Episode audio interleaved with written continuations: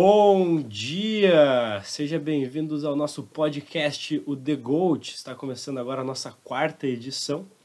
E bom, nome nós apelidamos aqui, especial Diego Souza, porque Diego Souza é um jogador de futebol, não de basquete, mas foi contratado pelo Botafogo, que é o time do nosso querido Caio, que está aqui ao meu lado. Caio, você ficou alegre com essa notícia? Estou empolgado. Diego Souza grande camisa 9, fará muitos gols pela sua equipe, o Artilheiro Botafogo. da Sul-Americana 2019. Beleza. Também aqui junto comigo, Pedro. Bom dia. Bom dia, Joe. Bem-vindo de volta ao Brasil. Estou de volta ao Brasil agora, pela primeira vez também no nosso rodízio apresentando. Uma honra estar aqui falando. E também, para terminar, mas não menos importante, Gabriel aqui junto comigo. Fala galera, bem-vindo Joe. A gente acabou ficando aí um período sem gravar, por causa de feriado, por causa de algumas complicações, mas estamos de volta com a rotina normal aqui do nosso programa. Bom, no último programa que nós fizemos, o Warriors era o líder da NBA e segue o líder do Oeste ali. Também o time a ser batido na liga há alguns anos, três vezes campeão nas últimas quatro temporadas. Hoje, queria saber de vocês que time seria o adversário o adversário mais difícil para essa equipe do Warriors, que já vem de uma temporada que enfrentou o Oklahoma ali no, no jogo 7 e venceu, daí teve uma temporada bem mais fácil, que eles passaram o trator em todo mundo. Depois enfrentaram o Houston, foi no jogo 7, muitos dizem que por conta da lesão ali acabou sendo complicado, mas hoje, nessa temporada, quem seria o adversário mais difícil para essa equipe do Warriors, que tem cinco estrelas no time principal? Gabriel. Bom, na minha opinião ainda é o Houston Rockets. Por mais que o Milwaukee Bucks e o, o Toronto Raptors estejam jogando muito bem no, no leste, eles vão ter uma briga interna ali para chegar nas finais, e nas finais o Warriors já vai ter passado por outros três rounds de times. É, eu acho que ali contra o Houston, possivelmente numa matchup de segundo round, que seria quando eles ainda não estariam totalmente encaixados como um time nos playoffs, é, e até pelo Houston ter levado o Golden State para sete jogos no, no, ano passado, com um time parecido com o que eles têm hoje. E até dá para estender e falar que não só se o, o Chris Paul não tivesse se machucado, eles teriam passado, mas também se eles tivessem acertado algumas das bolas de três daquela sequência de 0 para 27, se não me engano, que eles tiveram naquele jogo 7. É, ou se o Trevor Ariza tivesse feito alguma das bolas de três, ele foi 0 para 9 naquele jogo. E aquele jogo foi um.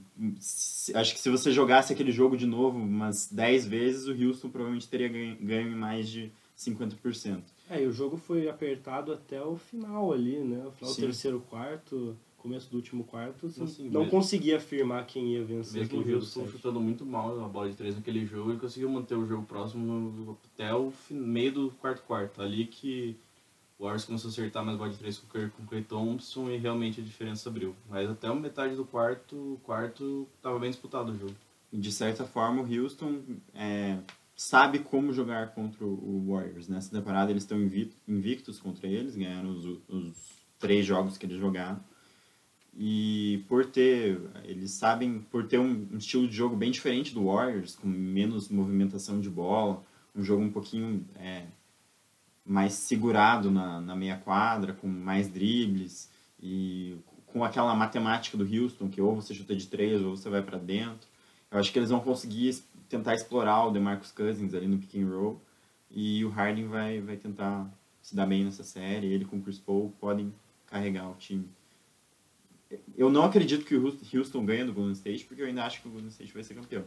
Mas se tem um time que vai dar mais trabalho que os outros, eu acho que vai ser o, o E, Houston. e hoje, se, se acabasse hoje, o Houston está na terceira colocação e o Warriors na primeira, os times se enfrentariam apenas na final de conferência, conferência. novamente, Uhum. né? Repetiriam a final de conferência do ano passado. Então, se os dois times se mantiverem aí saudáveis, Houston pode ser uma ameaça grande ao Warriors. Caio, eu sei que é torcedor. Mas acho até que seria Houston. melhor pro Houston que eles pegassem o Warriors no segundo round do que na final de Não, conferência. Porque daí eles pegam um, um Warriors menos encaixado, entre aspas. E tem o risco do Houston perder pro Thunder ou pro, pro Denver é, numa série É, anterior. o Oeste é apertadíssimo pra caramba. E acho que assim, caso eles passassem do Warriors nas, nas semifinais de conferência, é difícil alguém derrubar eles com a moral que eles, que eles estariam. você acredita que o Houston possa passar do... Eu concordo com o Gabriel falando que o Houston é um adversário, adversário mais difícil pro Warriors, mas não acho que seja tão melhor assim pro Houston pegar eles na semifinal de conferência. Chegando na semifinal, na final, acho que vai ser no mesmo dificuldade. O Golden State, modo playoffs, não ativa só na final de conferência, ativa no primeiro jogo. Eles trocam completamente o time que está jogando na temporada regular, eles mudam a mentalidade, então entre jogar na semifinal de conferência e final não tem tanta diferença. Mas eu acredito que Houston é sim é, um dos favoritos para ganhar, por motivo de contra os cinco melhores times da liga hoje, ele só perdeu dois jogos, um contra o Nuggets, um contra o Bucks. O contra o Bucks, nem o Chris Paul nem o Gordon jogaram. E o contra o Nuggets, o Capel estava fora. Contra o Raptors, Pacers e Warriors, que são outros três melhores times, o Houston ganhou de zero.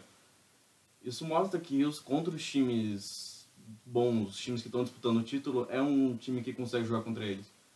Tanto que se vê o recorde de Houston contra times acima de 50% e times abaixo disso, ele é muito melhor contra times acima de 50%, que são times que tentam estimular o jogo também e o Houston acaba pegando falha nesses times e consegue ganhar nesses pontos.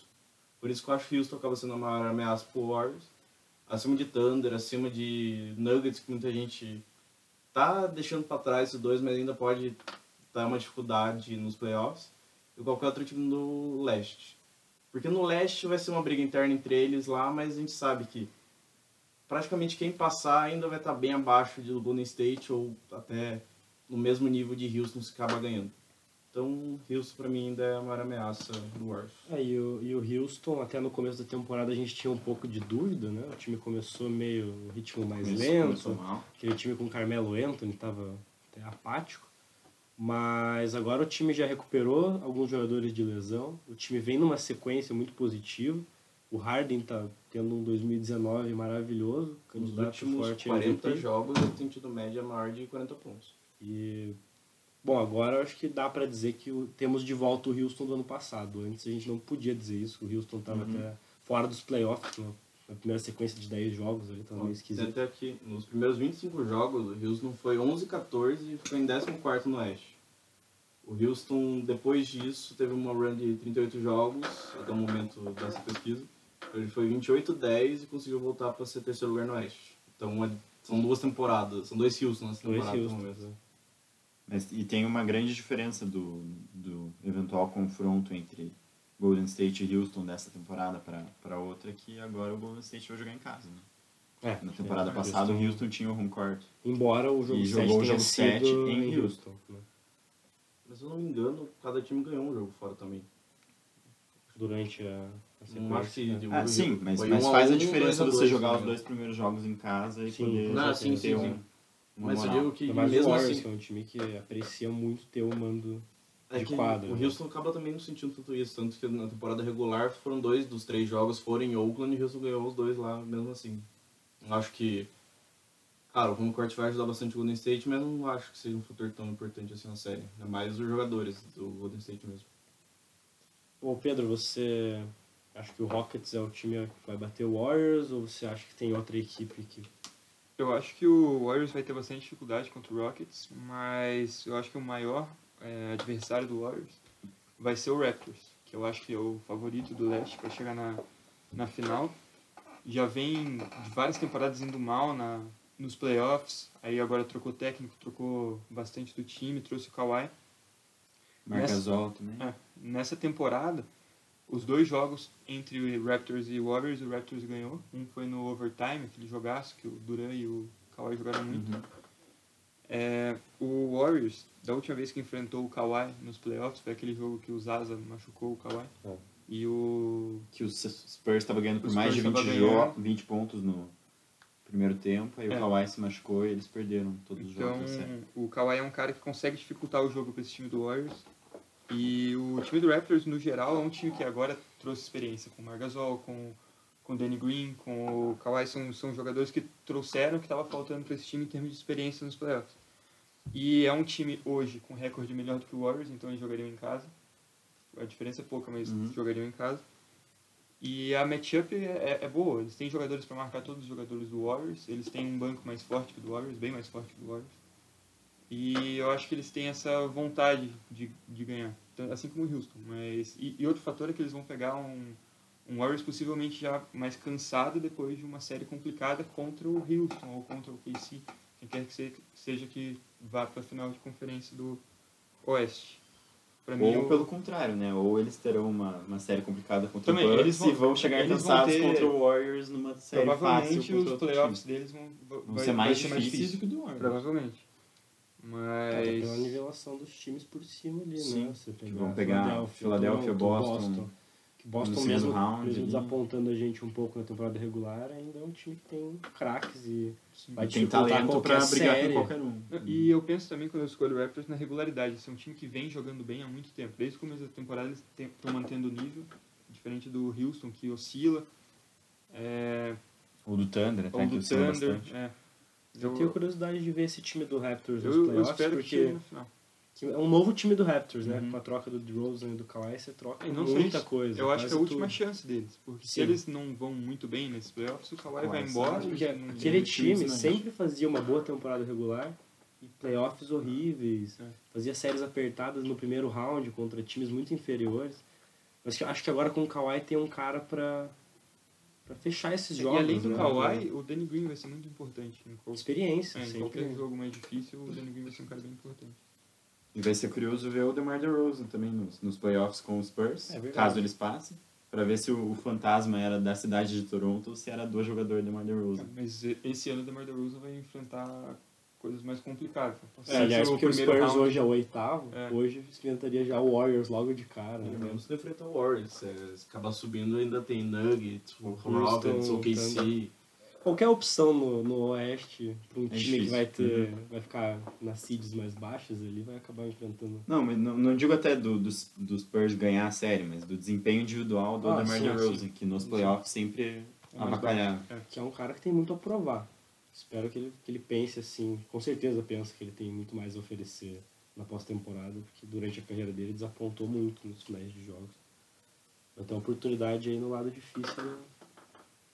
Mas e você, Joe, quem que você acha que é o maior desafiante do Warriors? Bom, eu, eu acompanhando a temporada agora, a gente tem o Bucks como melhor time de Uhum. recorde hoje. E também tem um dos três melhores jogadores da liga hoje, fato, que é o Giannis Antetokounmpo. Então eu acho que o Bucks seria o o time que daria dificuldade. O problema é o mesmo do Raptors, tem que chegar lá, tem que passar todo o leste para poder enfrentar o Warriors, né? O Houston pegando ali uma quarta posição ou terceira e já enfrentaria o Warriors antes de qualquer time do leste. Então é um confronto mais provável. Uhum. Bucks e Warriors se enfrentariam apenas na final da NBA. E o Bucks é um time que foi para os playoffs na temporada passada, foi eliminado logo de cara. Em sete Boston jogos. desfalcado, em sete jogos, Boston sem o Kyrie Irving.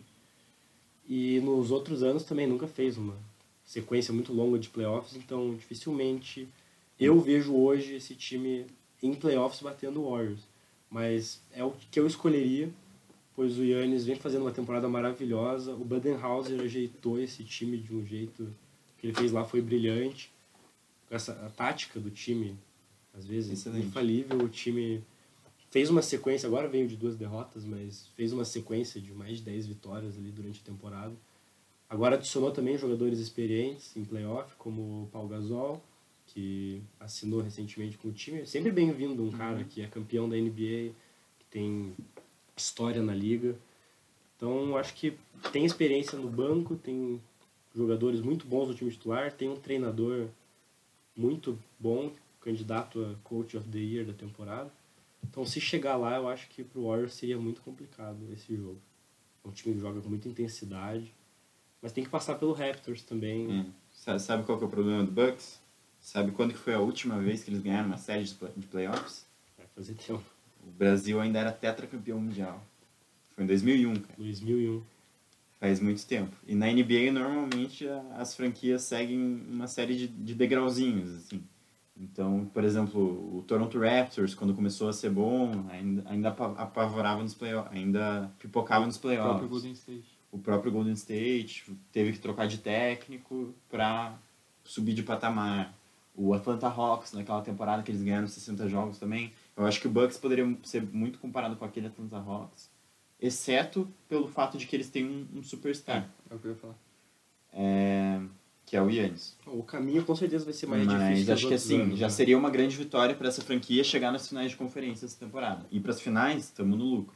Muito. Mas eu até concordo que talvez, o, em termos de experiência, o Toronto Raptors talvez fosse favorito numa série assim. Contra o Bucks.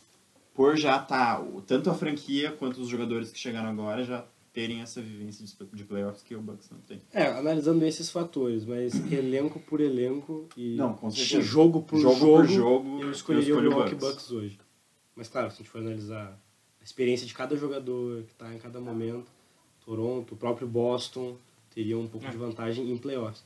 Mas convenhamos que se a gente analisar o Milwaukee, o primeiro round desse ano, ele leva vantagem contra É. qualquer time que está brigando por essa oitava posição. Vai passar facilmente. Então, acho Coisa que, que o- acho que depois de Coisa que nenhum 18 outro, anos... nenhum outro time do leste vai passar com tanta facilidade quanto eles. Sim. Porque já o Toronto já vai pegar um Pistons ou Nets que vai ser be- bem mais difícil do que qualquer um de Charlotte, Orlando ou Miami. Ah, o Indiana e o Philadelphia, que vem em terceiro e quarto, também vão enfrentar Boston ou Detroit Pistons Nets. e Nets. E só vai essa ser... oitava vaga, que fica com Miami, Orlando e Charlotte, que são equipes Nesse fator, talvez o Milwaukee possa, por ter bem mais descanso que as outras franquias, tomar vantagem também. Ah, espero que eles consigam eu avançar do primeiro round depois de tantos anos, porque se não passar esse ano também, não sei quando que vai passar, porque tá fácil, né? Mas acho que é isso. São os adversários que Uhum. elenco do The Gold acredita que podem dar trabalho pro Warriors nessa temporada, embora o Warriors, acho que a unanimidade seja o grande favorito a levantar mais um troféu. Mas outro que há muitos anos vem tendo protagonismo na liga como jogador é o LeBron James. O LeBron James, ele é comparado com o Michael Jordan, com os melhores jogadores da história, visto por muitos já como Passou o Michael Jordan. como passou em pontos essa semana, aliás.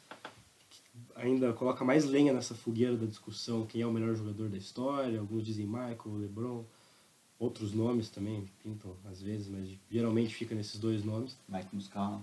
Mike Muscala, Channing Frye.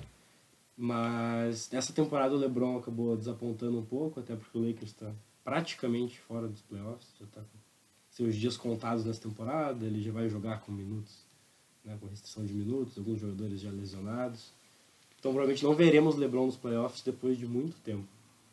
Não sei se alguém tem informação da última vez que ele não jogou, mas acho que foi até 2005. que foi com o 2005, Cavaliers 2004, nos 2005, primeiros anos, ficou fora dos playoffs, então você pós-temporada sem ele, uma coisa diferente. Ele foi até para as últimas lá, oito finais Uhum. da NBA. E isso abre espaço para discussão de hoje, quem é o melhor jogador da liga? Quem é o melhor jogador nessa temporada vendo o momento atual, não pegando a história de cada jogador. Abrindo para hoje, no momento, quem é o melhor jogador? Fosse começar um- uma equipe hoje, uma franquia nova, com que jogador você, com que jogador você apostaria para montar um time ao redor? Bom, eu acho que você tem que analisar um- muitos aspectos do jogo, né? Quando você vai escolher um jogador pra, como o melhor da liga. Uhum. É, tem vários candidatos, que são os caras tipo Paul George, Kawhi, é, Embiid, Jokic, o Antetokounmpo, o Curry, Durant. Mas se fosse para escolher um cara para o meu time ser campeão, hoje, nessa temporada, eu escolheria o Kevin Durant. É, eu acho que o Kevin Durant é o cara que tem a maior capacidade de marcar pontos e ao mesmo tempo defender em altíssimo nível, chutar a bola de três, é, também jogar sem a bola, esperando o arremesso na, na linha de três, jogar lá dentro, ele é alto, consegue marcar os pivôs. Eu acho que ele é muito versátil. É, eu coloco ele na frente do Antetokounmpo por causa da, da possibilidade dele chutar a bola de três, que o Antetokounmpo não tem. Ele precisa de mais caras em volta dele. Ainda não, né?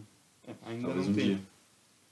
Mas se fosse para eu escolher um cara para levar meu time para final, para ser campeão, eu escolheria o Kevin Durant. Gabriel tem Bom, eu acho que é, eu concordo no sentido de que o Kevin Durant hoje em dia é o melhor jogador no sentido de fundamentos.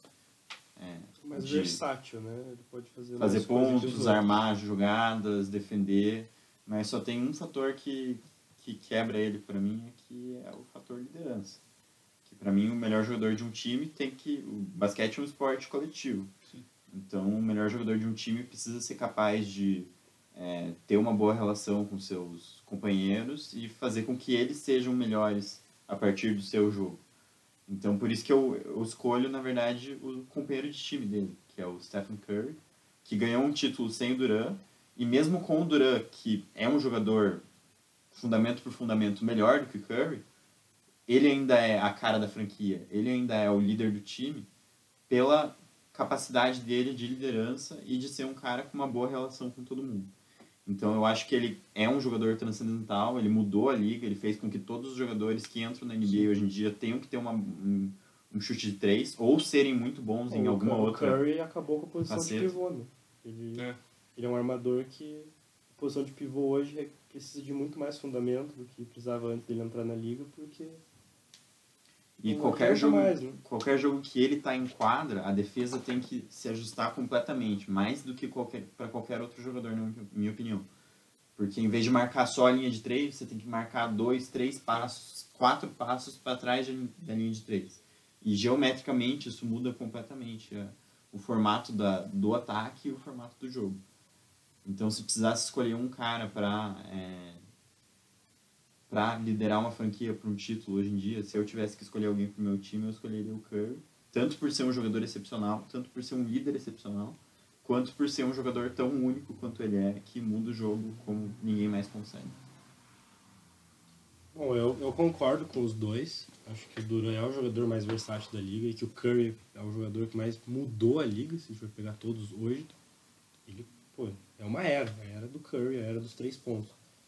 Mas eu vou votar no Giannis Antetokounmpo, que também é a razão por eu ter escolhido o Bucks como ameaça, é que esse cara é um jogador maravilhoso. Ele não tem ainda o arremesso de três, mas também não por é não precisa. horroroso de três. Ele Já melhorou vi bastante Nessa temporada, esse acertando- mês ele já tá com uma É. porcentagem bem melhor do que acertando bolas de três em momentos decisivos do jogo. Então, ele tá no caminho, tá ficando cada vez mais forte, cada vez melhor. Depois do tudo. All-Star Game ele melhorou muito. né? E é um cara que quer chegar longe, quer ser campeão. E bom, ele é alto, ele sabe armar, ele enterra no um contra um, não tem como separar ele. Também, assim como o Curry, você tem que mudar sua defesa para conseguir parar o Yannis Antetokounmpo, porque no garrafão ele é imparável, ele enterra em dois, três adversários. E o time é ele foi moldado no- ao redor dele, por ele ter as características que ele tem de infiltração, você pode espalhar quatro jogadores em quadra e deixar ele com a bola. Que se ele for entrar, jogadores vão ter que fechar nele para parar ele. Então ele vai ter opções para passar a bola. Ele pega muito rebote.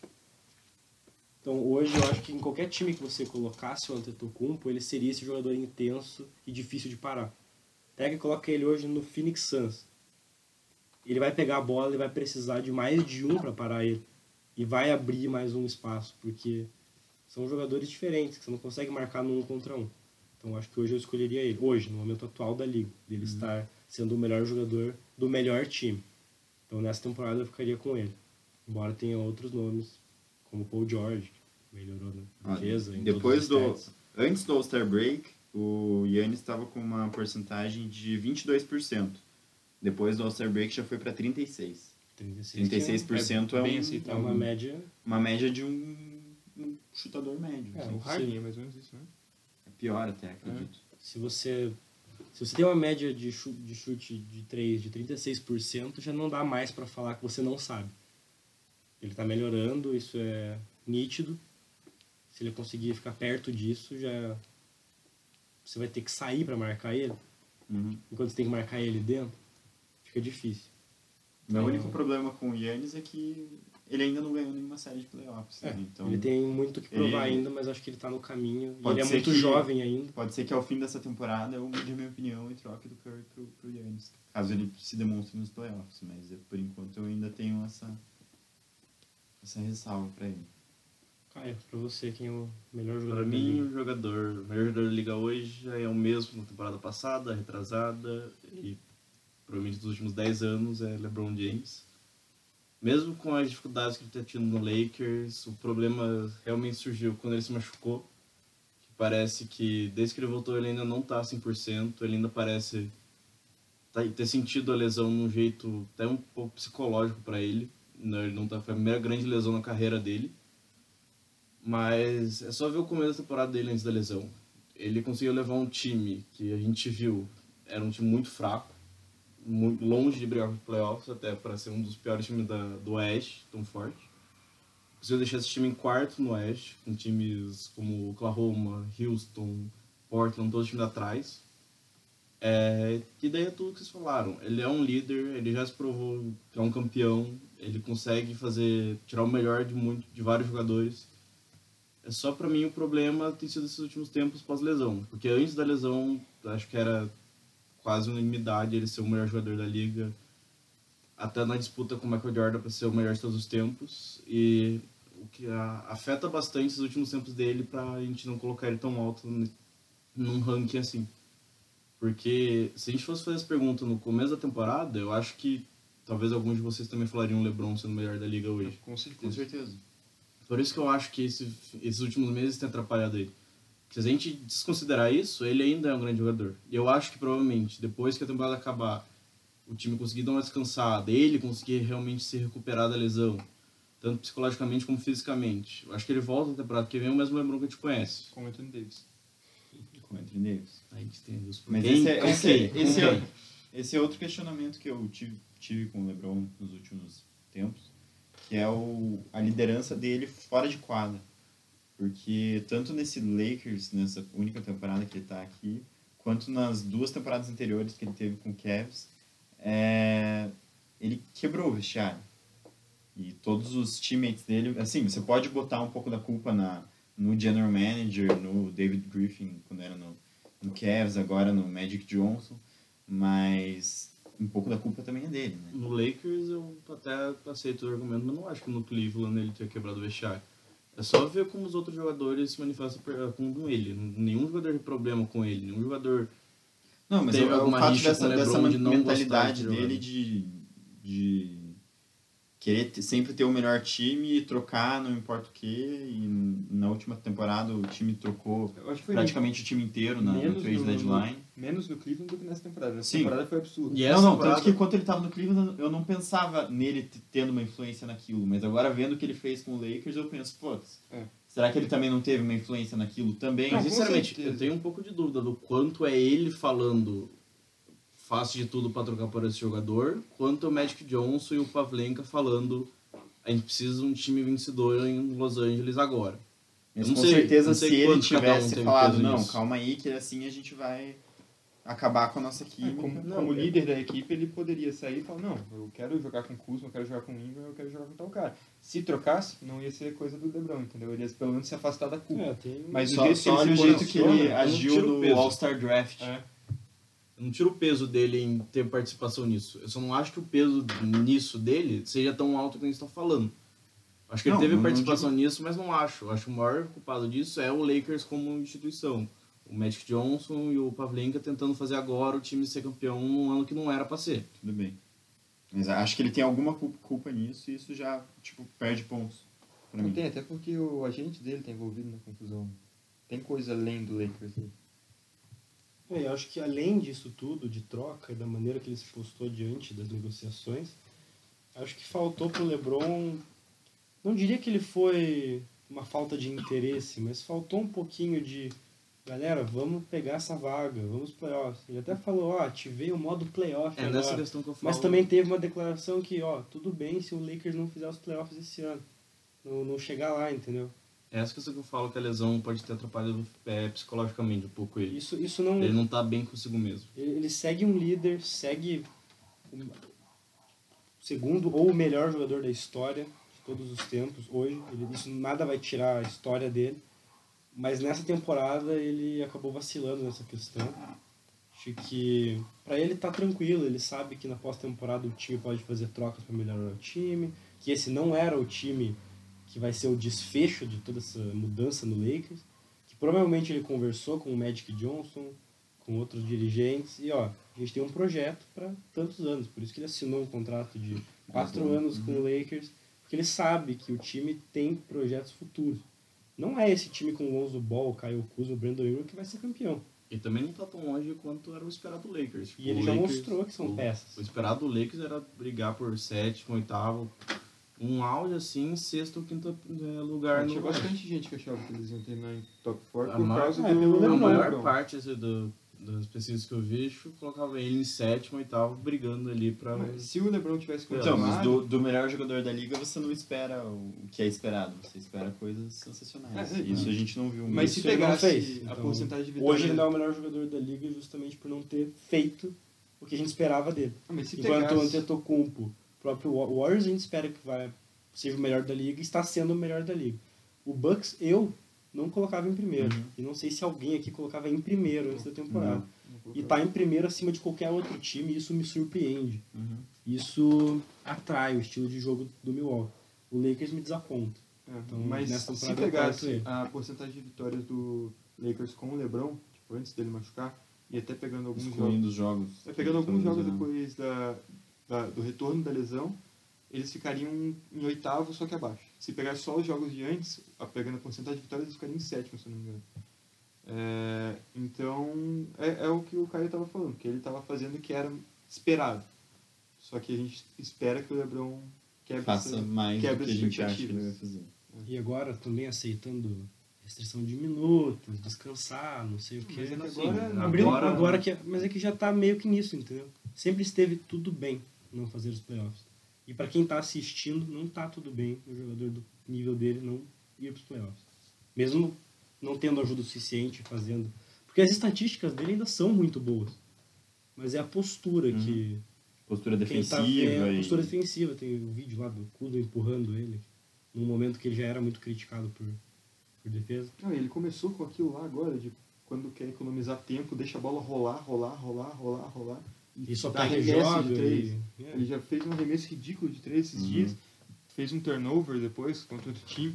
Então, tipo, a postura tá, tá tudo É. errado ali no Lakers. Sim, precisa Não, agora desse, eu, eu desse cheguei em casa de noite esses dias e estava no, no finalzinho do jogo do Lakers contra o Nuggets e daí foi, foi uma sequência terrível, assim, que o LeBron fez uma falta no end one do Malik Beasley, na jogada seguinte ele errou um arremesso, arremesso ridículo, na jogada seguinte foi um turnover e nisso o Lakers perdeu o jogo, assim, assim tá, tá feio ultimamente ver de.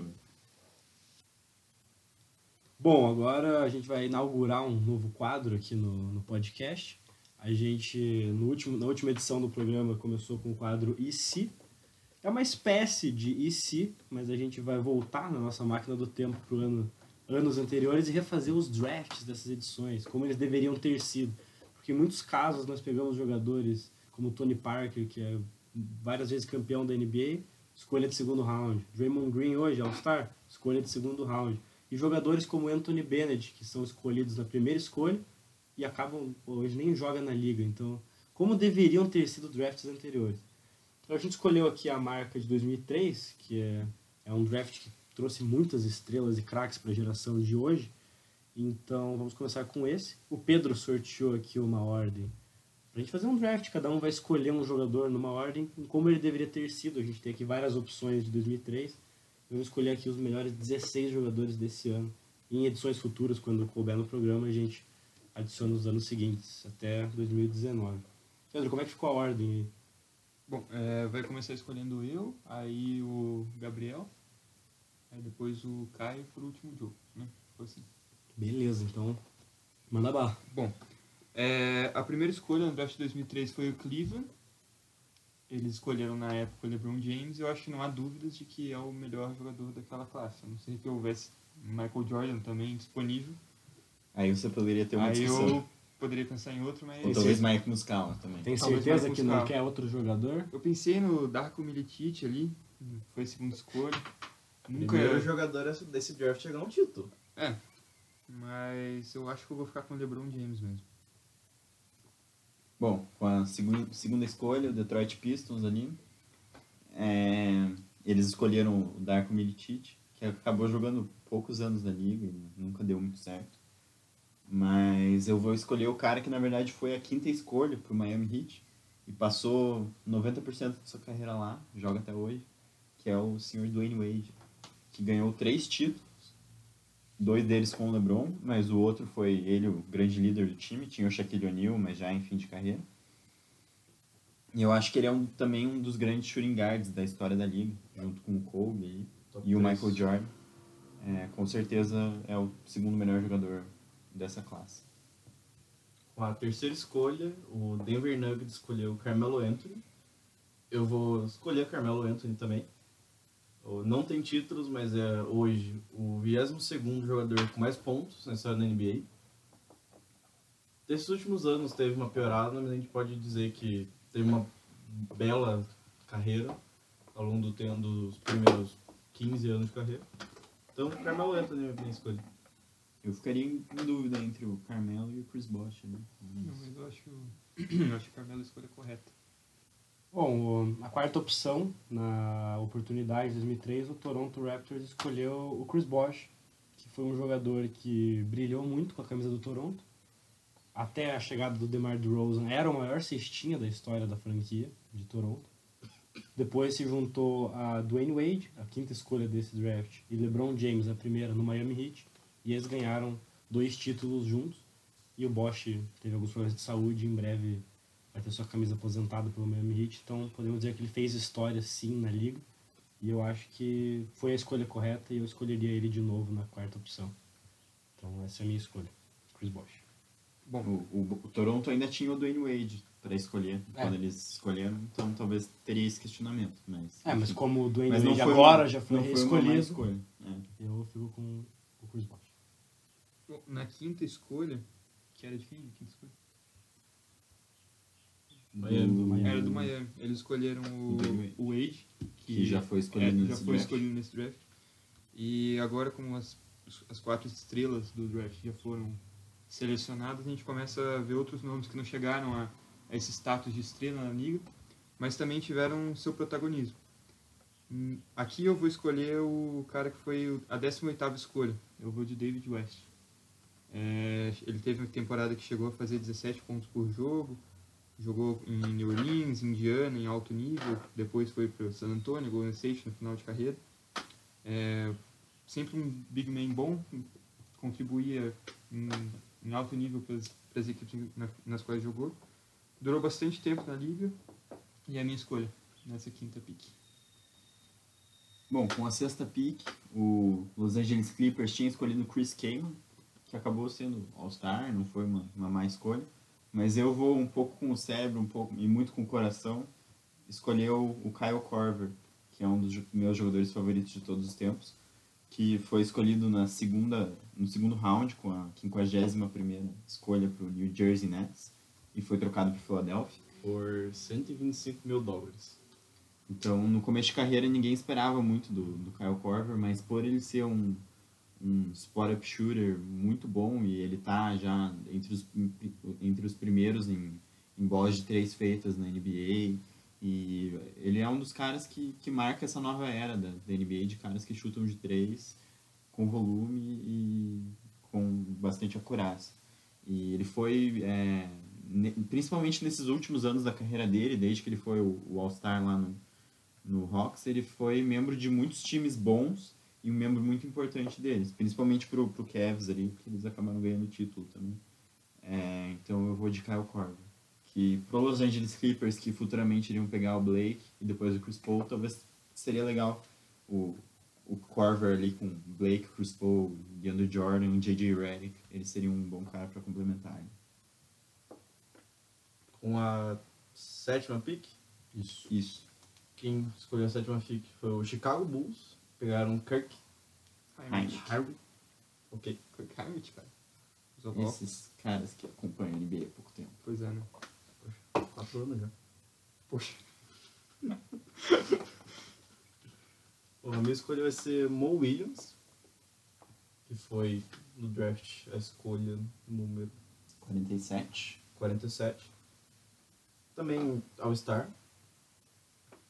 Ele já teve, teve boas temporadas com o Utah, com mais de 17 pontos e mais de 6 assistências. Um jogador consistente.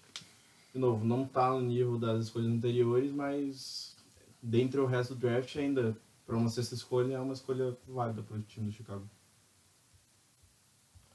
Bom, aqui com a oitava escolha, agora, quem havia escolhido na época foi o Milwaukee Bucks, escolheu o TJ Ford, que eu confesso que nunca ouvi Nunca falar, ouvi falar do basquetebol dele, então Ah, mas Se 14 anos, 16 anos atrás ele foi escolhido, não sei se... TJ Ford, pegando as médias dele aqui, ele teve. Foi a oitava escolha. Foi. Jogou 27,7 minutos por jogo, 11 pontos por jogo, 3 rebotes e 6 assistências.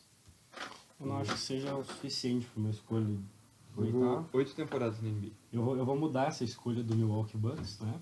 E com essa oitava escolha do draft 2003, eu escolheria Leandro Barbosa, o brasileiro que foi draftado longe no draft desse ano. Teve a Pelo final do primeiro 28ª pick do San Antonio Spurs e logo trocado pro Phoenix. Onde ele foi onde sexto homem do ele ano. foi sexto homem do ano, chegou a médias de 18 pontos por jogo naquela temporada. Foi campeão com o Golden State Warriors recentemente, então a gente pode dizer que o Leandrinho teve sim uma carreira de muito sucesso na NBA. Um dos maiores brasileiros a jogar. É, e eu acho que seria uma escolha muito mais produtiva se fosse um pouco antes. Bom, agora começando nossa terceira rodada de escolhas desse redraft, eu vou escolher quem que era a minha escolha nesse draft? Michael Sweetney. Michael Sweetney foi escolhido pelo New York Knicks. Eu vou escolher o cara que foi o- a última pick do primeiro round, o Josh Howard. Penúltima a penúltima pick. do, do primeiro round que foi o Josh Howard. Ele foi pro Dallas Mavericks. Ele, em nove anos de carreira, teve uma, uma média de 14 pontos por jogo, 6 rebotes e 1.6 assistência. Foi uma vez All-Star e foi ao Rookie na primeira temporada. Confesso que não lembrava desse jogador, mas pela minha pesquisa parece que foi um cara melhor do que o Sweetney. Bom, com a minha décima pick ali, o Washington Wizards escolheu Jarvin Hayes, Jarvis Hayes, que eu também confesso que não, não ouvi falar. É, mas eu vou escolher o Boris Diaw, que foi campeão da NBA com o San Antonio Spurs. É, e assim, com a décima pick você já não, não pretende escolher um cara que vai ser o, o franchise player e o Ah. craque do time, a não ser que você tenha muita sorte. E analisando as Mas, opções, não tem mais Analisando nenhum. as opções, eu pegaria ele, que é um cara que vai contribuir para um time bom. É isso, Estevinha, lembro. Um dos jogadores que tem tido desse draft, um dos poucos. Sim.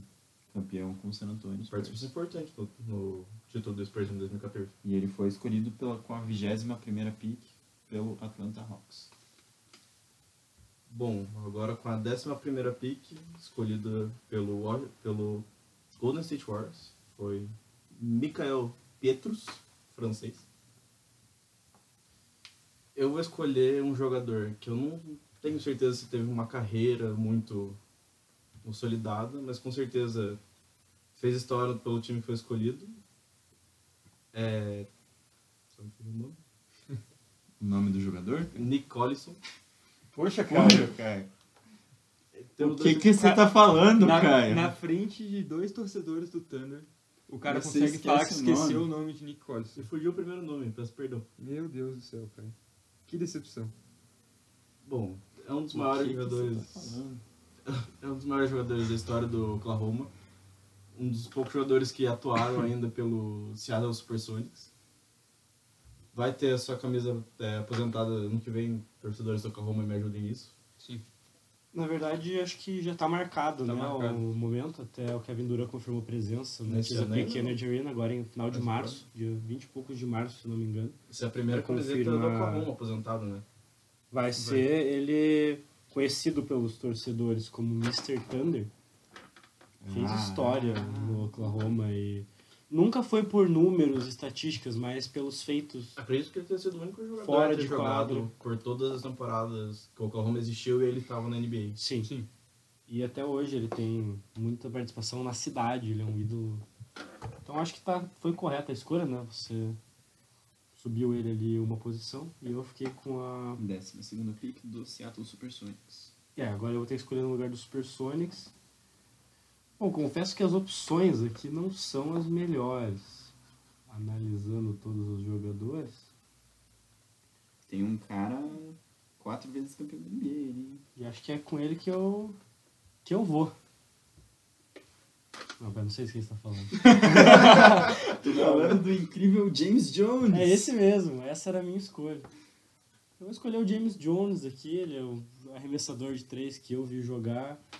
Nos últimos anos da carreira ele já estava completamente encostado, acho que as estatísticas dele. Podemos dizer que ele carregou o LeBron nos títulos. Mas ele jogou com o LeBron.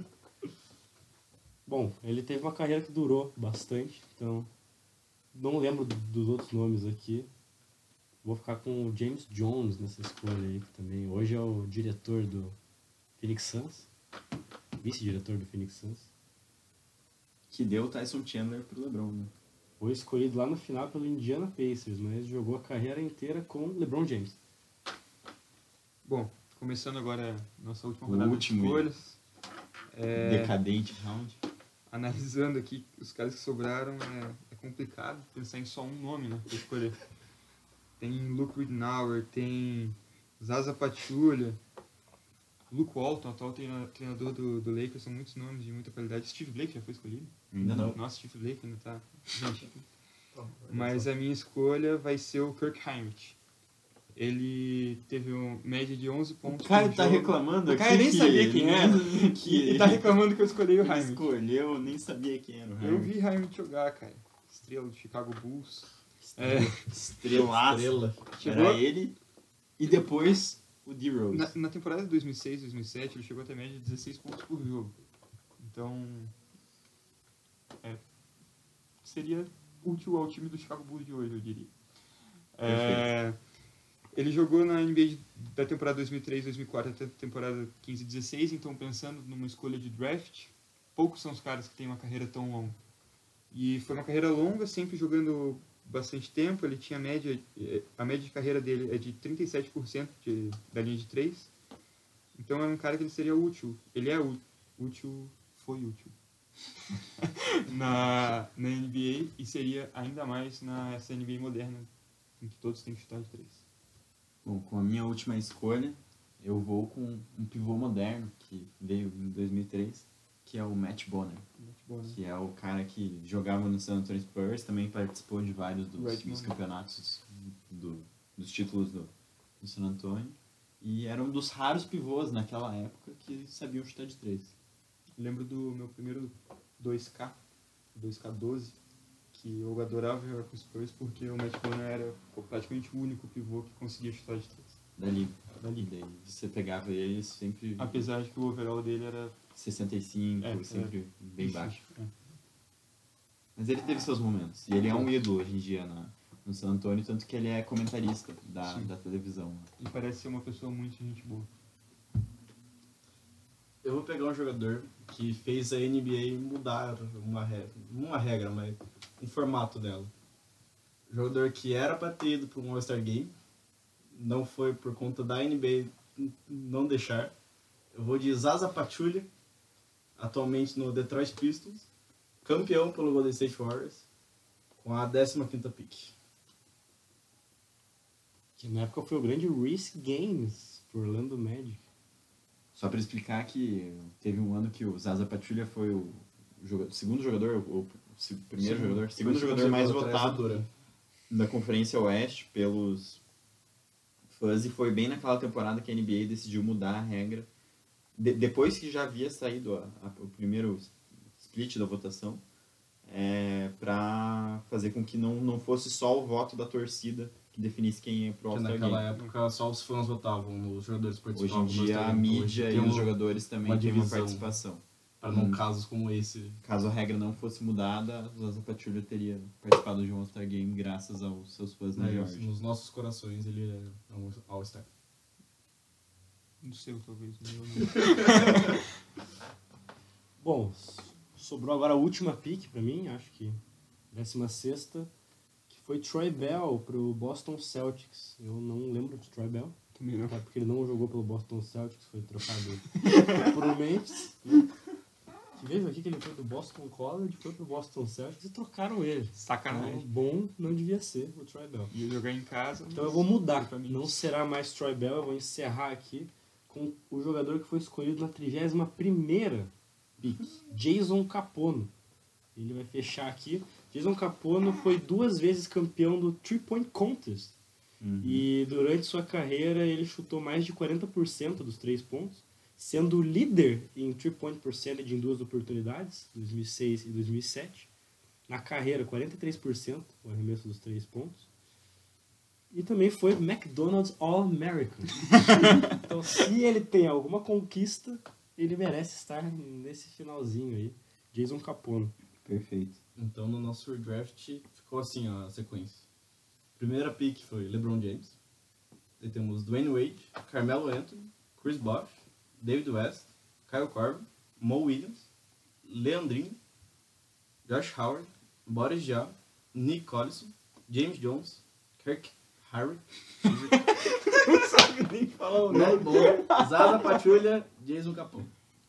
Interessante. Isso Deixamos- é assim que ele deveria ter sido. Deixamos grandes nomes como Luke Ridnour, como Darko Carlos Milicic. Delfino, Darko Kendrick Perkins. Ben- Kendrick Jones. Perkins, Ah, ele que foi trocado do Memphis pro Boston. Deve ter sido pelo... pelo Dante Jones. E... Troy Bell. Olha só, Exatamente. desvendando os, os, os trades das antigas. Próximo quadro, no próximo programa, desvendando as trades das antigas. Mas é interessante ver como, como foram poucos dos, dez- dos 16 primeiros jogadores escolhidos que a gente escolheu no nosso redraft. né? É muito fácil olhar pela perspectiva de agora, já vendo a estatística depois- da carreira inteira. Ainda mais de 2003, que já foi quase a carreira inteira da É. maioria deles. Alguns ficaram, como o LeBron James, jogadores se desse destacaram. draft provavelmente já estão aposentados. Ah, Já. a grande maioria. Uhum. Poucos restantes e os Até melhores. porque faz 16 anos desde 16 2003, né?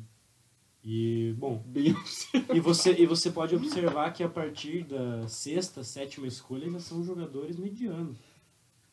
Sim, Poucos- mesmo assim, esse os é um- poucos jogadores que se destacaram, se destacaram muito. Mas não foram muitos nomes de impacto. E mesmo assim, esse é considerado um dos melhores drafts da história. É, por ter LeBron Pelos James, por ter Carmelo Anthony, jogadores. Chris Bosh e, e o, e o- e o Caio- e o. Jason Capone. Bom, acho que é isso. Próxima oportunidade que nós tivermos, nós voltaremos com o draft de 2004. Exatamente. Teremos outros nomes. Mas agora, 2004, que já faz 15 anos, né? Também vai ser Bem observado. mas acho que cada um que passar vai ser um pouquinho mais fácil. Daí Vai, sabe que vai passando no cada próximo um programa- em 2005, vai fazer 14 anos. É, cara. Daqui a pouco a gente vai ter que começar a fazer os do futuro. Como será o É. draft de Faz 2024? uns mock drafts. Mas agora a gente vai fazer um quadro que a gente já fez algumas vezes. Não fez na última edição, mas vai retornar hoje. Que é a comparação. Do jogador um contra um. Caio, quem são os jogadores dessa comparação? Comparação de hoje entre dois power forwards, hoje na liga, é Lamarcus Aldridge e Blake Griffin. Você já pode começar aí, já falando. Então vamos. É, Vou começar já falando qual foi a minha escolha entre os dois. Eu optei pelo Blake Griffin. Pelo contexto de carreira, o Lamarcus tem 4 anos a mais que o Blake. É, tem duas idas aos playoffs a mais que o Blake. Mas na questão de stats, o Blake Griffin tem mais né, menos pontos que ele, mas tem rebote também tem menos, mas tem mais assistências, mais steals e blocks. Eu vou confirmar aqui, mas acho que o Lamarcus ainda tem mais. Mas tudo é é muito próximo, é, que esses quatro anos, se o Blake Griffin tivesse quatro anos a mais, provavelmente estaria na frente em muitos desses stats. Mas pegar a média por jogo. Média por jogo do Blake é maior. Essa é, tô- eu tô indo muito pela essa temporada que tá acontecendo hoje. Porque temporada passada, se você tivesse feito essa pergunta pra mim, qual do- entre os dois, provavelmente eu optaria pelo Lamarcus. Porque o Blake tava embaixo no Clippers, tinha acabado de ser trocado pra Detroit, não tinha tido uma temporada muito boa com Detroit na metade temporada que ele teve. Não conseguiu levar o Detroit pros playoffs. E essa temporada, o Blake Griffin tem sido outro jogador. É, a maior média dele em pontos tem sido o Blake, que de 5, 6 anos atrás, que mostrava pra gente que podia ser um dos melhores jogadores da liga, que foi terceiro na votação de MVP. Então, no conjunto de carreiras, que parece que o Blake Griffin voltou a estar próximo ao auge dele, eu opto pelo Blake Griffin entre os dois. Meu voto também fica com o Blake Griffin. Eu analisei todas as estatísticas, todos os prêmios, fica realmente muito apertado você escolher. Mas o Blake Griffin tem uma média de assistências superior e, e aquilo fica notável ali. Você vai ver blocos e steals, vai ser um pouco próximo, mas o Blake é um dos big men que mais passam a bola na liga e isso é um diferencial dele. E ele também foi Rookie of the Year quando ele entrou na liga. O Lamarcus não foi, então é um prêmio que ele tem a E mais. outro fator só que eu não comentei, nos playoffs, o Blake Griffin, em questão dos stats, teve bem mais sucesso do que o Lamarcus Embora o time dele não. Mas daí tem, o problema pode ser também o Clippers. A gente vai ver o, Lamar, o Blake Griffin agora com o Pistons.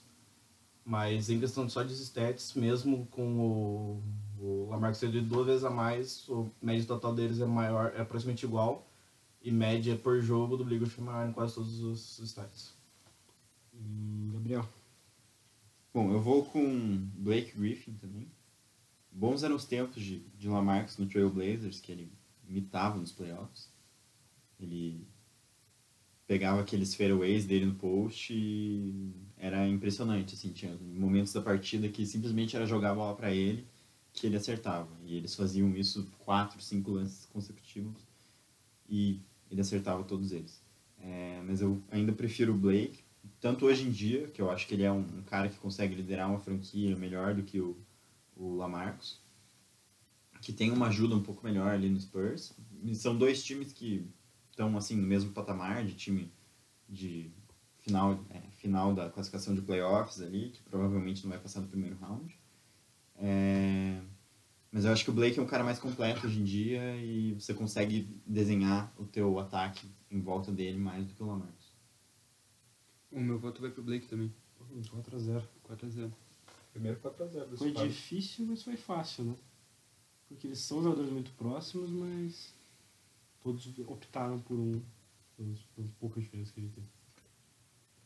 Eu acho interessante a gente fazer a comparação entre esses dois jogadores, porque apesar deles serem da mesma posição, são estilos de jogo muito diferentes. O, o Blake, ele sempre conseguiu é, ter um armar o jogo, ser um ball handler. Ele era muito agressivo no começo da carreira, infelizmente perdeu um pouco disso com as lesões. Enquanto o Lamarcus sempre foi esse cara mais do post, de jogar no, Agressivo você quis dizer explosivo, né? Não agressivo. Não, agressivo, ele batia nas pessoas, não, não sabia disso. Eu lembro do episódio que ele bateu no, no Cuidado. funcionário da, da equipe e quebrou a mão. Não. Ele realmente fez isso. Agressivo e explosivo. É, dentro e fora das quadras, pelo visto. É, mas essa diferença do jogo deles era, é muito marcante. Se for analisar os números, o Blake, a média, tanto nessa temporada quanto na carreira, é superior em quase tudo. Os prêmios, o Lamarcus tem a mesma coisa que o Blake, mais ou menos. O, tem um é, All-League a mais e um All-Star Game a mais. É, mas o Blake já terminou em terceiro na corrida para MVP. Então são carreiras muito parecidas. O Lamarcus tem, tem mais jogos, tem mais anos de, de carreira. Mas eu acho que, o, como todo mundo concordou, o Blake é superior. Vamos partir para o nosso último quadro, então? Vamos para o último quadro de hoje. Bem divertido também. O filme Space Jam, clássico. Filme de basquete, onde o Michael Jordan e os Looney Tunes salvam o planeta do- dos alienígenas. Vai voltar em 2021, dessa vez com o LeBron James. O filme já está confirmado. Vai aumentar ainda mais essa discussão de quem foi melhor, Michael Jordan ou LeBron James. E, bom, nós sabemos que o time que os Looney Tunes enfrentam são os Monstars, que agora vão ser outros jogadores, outra época da NBA. Então eu queria saber aqui dos meus colegas de programa, quem hoje, para vocês, se vocês pudessem montar o filme, montar o elenco, quem vocês colocariam nesse time dos Monstars? Quais seriam os cinco jogadores que vocês colocariam nessa equipe? Gabriel, se quiser. Então, eu pensei nessa, nessa pergunta no sentido de, de jogadores que são monstros no, no estilo de jogo hoje no, na liga, que são caras que têm enterradas maravilhosas e, e jogam com a força mesmo, que era o, o estilo de jogo do- dos Monstars naquele, naquele, naquela ocasião. Então eu peguei o cara, no caso o Yannis, que é meio inquestionável, o Jared Allen, que com seus Ele, tocos ele ia ser e muito tudo isso. legal de, nos Monstars, Ele é com um aquele cabelo cara dele. com, com afro e tudo mais. Pensei no Donovan Mitchell também. E no cara que tecnicamente não entrou na liga ainda, mas até 2021 já vai ser um grande craque, provavelmente, que é o Zion Williamson. É, não sei se vocês têm mais alguém a adicionar nesse, nesse Bom. time. É, eu pensei em vários caras também. A gente tem que tomar cuidado para não fazer um time que o LeBron não conseguiria bater. Exatamente. Mas por enquanto acho que esse meu time ainda não tá. Mas eu pensei no Embiid, que eu acho que ele combina muito com o estilo de jogo dos Monstars, que é um estilo muito diferente da liga atual, né? Que eles não, não, não tem esse negócio de chutar e tal. Dava até pra fazer um, um link com o Twitter ali. É, filme. sim. E eu acho que o Embiid é bem um Monstar, o Anthony Davis também, grandão, fazer um Monstar com selha. Mas o Anthony Davis é do time do LeBron, né? Tem, Pois é, seria complicado colocar ele contra o LeBron, mas não sei se pensaram mais alguém. Eu pensei num elenco aqui dos Monstars. Sei o que vocês acham, mas é um time de jogadores muito bons da liga, mas que não atingiram um, um sucesso pra gente dizer que o LeBron não venceria um time formado por eles. Então, como o Gabriel estava falando, eu pensei nessa coisa da energia, da intensidade. Então eu coloquei o Russell Westbrook como armador desse time dos Monstars. Perfeito. Eu acho que é um não tinha jogador- pensado nele, mas é uma, É Um jogador atlético, de os armadores, enterradas. E... É o mais monstro. Eu coloquei o Embiid também, o Yannis.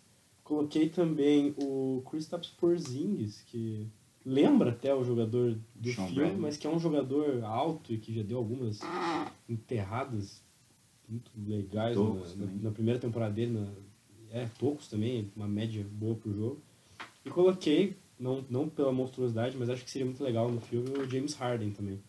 Que é um jogador que dá muito trabalho para os times que ele enfrenta. E eu não sei se esse filme vai apostar agora nessa era dos três pontos, que a gente não tinha nos anos 90, quando teve o primeiro filme. Então, será que esse filme vai ter arremessos de três? Que hoje os melhores jogadores arremessam de três? E seria interessante ver o Harden, como ele pode dar quatro passos na, na liga, né? Ele como Monstar provavelmente conseguiria ir de um, de um lado ao outro da quadra Acho sem que você foi pingar. generoso. O Harden pode dar uns bola. 6, 7 passos né, É, no jogo de é. NBA. Ele com certeza conseguiria atra- atra- atravessar a quadra sem, sem pingar a bola. Com certeza seria interessante. Você tem alguma coisa aí, Caio? Eu concordei com o Westbrook, o Yannis e o Embiid que vocês colocaram. Eu botei os dois jogadores que eu acharia legal ter pelo estilo de jogo. Primeiro o Kyrie Irving, por ter o estilo de jogo do seu ball handler, conseguir fazer várias jogadas mais plásticas, assim. Seria interessante ver um jogador desse estilo no Monstars. Um outro jogador que é um jogador mais briguento, mais temperamental, botei o Draymond Green pra ter uma representatividade Draymond Green é também um pro... É. Seria um bom... É bem um jogador que lembra isso. Isso- Esse foi o meu Start É, Five. e, e o Draymond Green e o Kyrie Irving têm essa relação até de rivalidade com o LeBron, né? O Kyrie Irving por ter Sim. deixado o Pensando- Cleveland e o Green até pelas batalhas de Warriors Pensando no estilo do, do Draymond Green e o DeMarcus Cousins também. do Marcus Cousins. Aí dava pra montar Warriors inteiro. Eu né? pensei em colocar ele, mas optei pelo Embiid mais por carisma do Embiid ser muito maior do É, que o do o Marcus Cousins Cousins. é o contrário, né? O cara que briga, que leva técnica, que é isso. Então, o Embiid ainda é um jogador que. O próprio Damon Lillard poderia fazer um armador do. Porque do o. Damian Lillard cai nessa NBA moderna de É, então é que tem que ver exatamente o perfil que eles querem. O Damon Lillard, pra mim, parece um jogador muito bonzinho pra Porque ser um Monstars. Porque os Monstars, eles enterravam e eles, É, então, eles não arremessavam a bola em nenhum que momento. Porque até porque eles não Russell sabiam. Westbrook e Giannis Antetokounmpo ali são, São jogadores. que realmente Talvez o que Ben. Simmons possa ter um Então, o Ben papel. Simmons é muito bonzinho. Então, entra de novo nessa faixa. Jogadores muito Ah, mas você acha que o padrão. Bogues era do mal? Não sei. Mas pra mim. Mas é, o Charles Barkley mal, era o Patrick Era- eles Charles eram Barkley mais- era, era do mal. O Draymond Green E o é Zion tem de tudo pra ser essa estrela vilã, Sim. assim. É, Pelo... Pela força física. É, tô, tô na expectativa por esse filme, então. Quando for lançar, a gente lembra desse A gente episódio. faz nosso, nosso review aí do filme. Uhum. Tá marcado já. Marcado 2021, Review do The episódio Goat. 150 do The Gold. Vai falar sobre o que a gente achou do filme. Siga a gente nas redes sociais. Gabriel, quais são as redes sociais? Nosso Twitter é arroba podcast, Podcast, underline Gold. Gold. E o nosso Instagram é underline The Gold Podcast. Vou mandar um abraço para os nossos queridos ouvintes que ficaram até aqui ouvindo o programa. Agradecemos qualquer crítica, qualquer dúvida E se quiser mandar programa. alguma pergunta, manda no nosso e-mail ou no, no, que a no gente privado do responde aqui Instagram no que a gente episódio. Se quiserem, a gente manda um abraço pra vocês. Só falem com a gente, É galera. verdade. Falem com a gente. Vai ficando por aqui a quarta edição do The Gold. Um abraço. Abraço. Beleza. Até a valeu. próxima. Até!